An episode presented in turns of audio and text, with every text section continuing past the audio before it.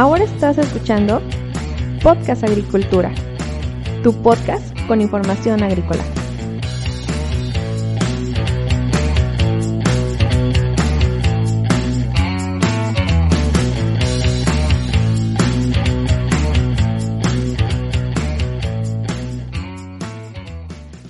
Hola, ¿qué tal?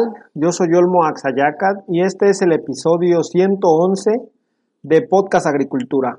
El día de hoy es martes 4 de agosto del 2020 y en este episodio te quiero comentar los principales datos de producción en el estado de Michoacán.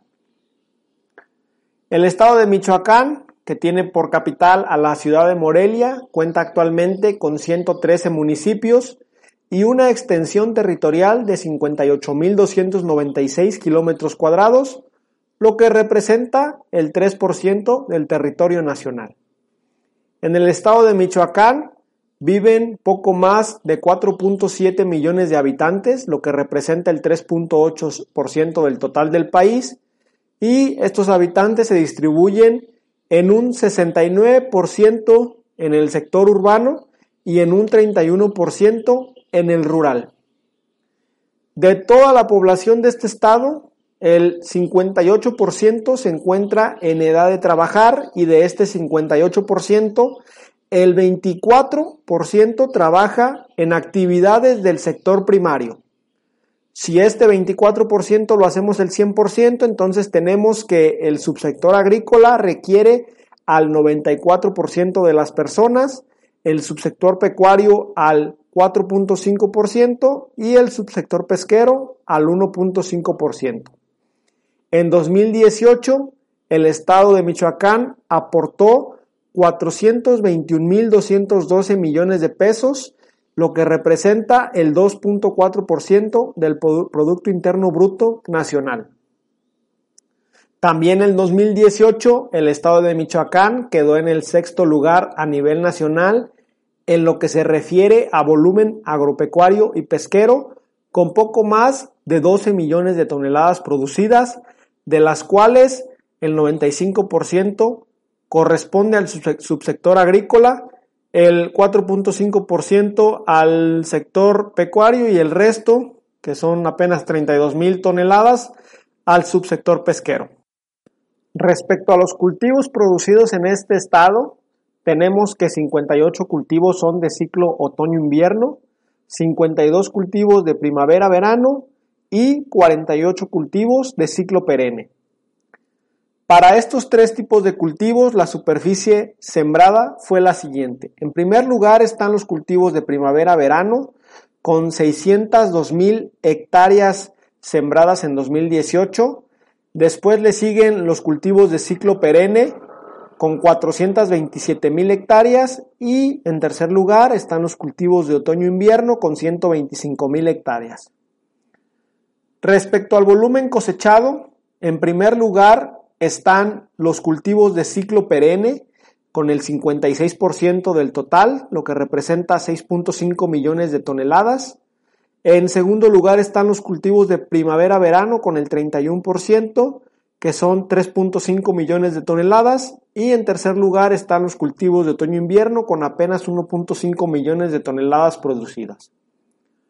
Y para el valor de la producción, tenemos con el 67% en primer lugar a los cultivos de ciclo perenne con 57 mil millones de pesos generados. Después están los cultivos de primavera-verano con 16 mil millones de pesos. Y en tercer lugar están los cultivos de otoño-invierno con 12 mil millones de pesos generados. Todo esto para 2018. Aquí cabe mencionar que en el estado de Michoacán la superficie considerada de temporal es del 57%, mientras que la superficie agrícola de riego es el 43% restante. Los principales municipios del estado en cuanto a superficie agrícola sembrada son los siguientes. En primer lugar está el municipio de Aquila con 40.000 hectáreas. Después viene Buenavista con 30.200 hectáreas. En tercer lugar está Tepalcatepec con 27.600 hectáreas. En cuarto lugar está Tancítaro con 27.500 hectáreas y en quinto lugar está el municipio de Apatzingán con 27.200 hectáreas. Si ahora revisamos la lista de los municipios líderes, pero ahora en cuanto al valor de la producción generado en 2018, tenemos bastantes cambios en esta lista de cinco municipios. En primer lugar, se ubica el municipio de Los Reyes, generando 6.900 millones de pesos. En segundo lugar está Peribán, con 5.400 millones de pesos. En tercer lugar está Tancítaro, con 5.000 millones de pesos. En cuarto lugar está Zamora, con 4.600 millones de pesos. Y cierra la lista en el último lugar el municipio de Tacámbaro, con 4.500 pesos millones, 4.500 millones de pesos, perdón, generados en 2018. Los cinco principales cultivos producidos en el estado de Michoacán en lo que respecta al valor de la producción son aguacate, zarzamora, fresa, maíz grano y limón. Para el caso del aguacate, generó en 2018 34 mil millones de pesos, lo que representa el 40% del total del valor total generado en la entidad. El volumen de producción fue de poco más de 1.6 millones de toneladas. En segundo lugar está la zarzamora con 10.200 millones de pesos, que es el 12% del total valor, valor generado en la entidad con 275 mil toneladas. En tercer lugar está la fresa con 9.292 millones de pesos, que representa el 10.9% de la entidad, y con un volumen casi llegando a las 455 mil toneladas. El maíz grano tiene el 9.1% del valor de la entidad con 7.724 millones de pesos y poco más, ya casi llegando a los 2 millones de toneladas. Y el limón en el quinto lugar se queda con el 4.5% del valor generado en la entidad, con 3.841 millones de pesos y 725 mil toneladas. Ahora bien, la gráfica de disponibilidad nos indica lo siguiente. La disponibilidad de aguacate en la entidad es prácticamente homogénea a lo largo de todo el año. Va desde un 6.9% hasta un 10.8%, pero en, dentro de ese rango se encuentran todos los meses. Para el caso de la zarzamora, tenemos algo más o menos similar, sin embargo, por ahí julio y agosto son los meses más bajos, todavía incluido un poco septiembre, pero fuera de estos tres meses, todos los demás meses tienen una elevada disponibilidad de zarzamora. En la cuestión de la fresa, Destaca por ahí el mes de mayo con un pico de casi el 25% de la producción. Destacan también los meses desde agosto hasta octubre en los cuales la producción es prácticamente mínima y el resto de meses se mantiene en un promedio. El caso del maíz grano es un poco distinto.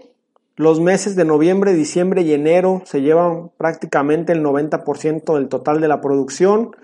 Desde marzo hasta septiembre la producción es prácticamente nula. Y en último lugar, pero no por eso menos importante, está el limón, que tiene por ahí en los meses de julio y agosto sus picos con el 25% de la producción. No hay ningún mes que esté por debajo del 5%. Bueno, si el mes de marzo nos muestra 2.5%, pero fuera de este mes todos los demás hay buena disponibilidad de limón en la entidad. Hasta aquí los datos que quería presentarte. Recuerda que estos los obtengo de la infografía agroalimentaria 2019 por estados, publicada por el CIAP con datos de 2018. Recuerda que si tienes alguna pregunta me la puedes dejar en las notas del episodio y con gusto te responderé. Yo te espero el día de mañana con un episodio más de Podcast Agricultura. Hasta luego.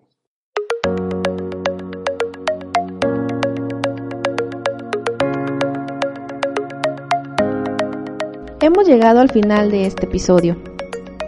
Muchas gracias por escuchar Podcast Agricultura.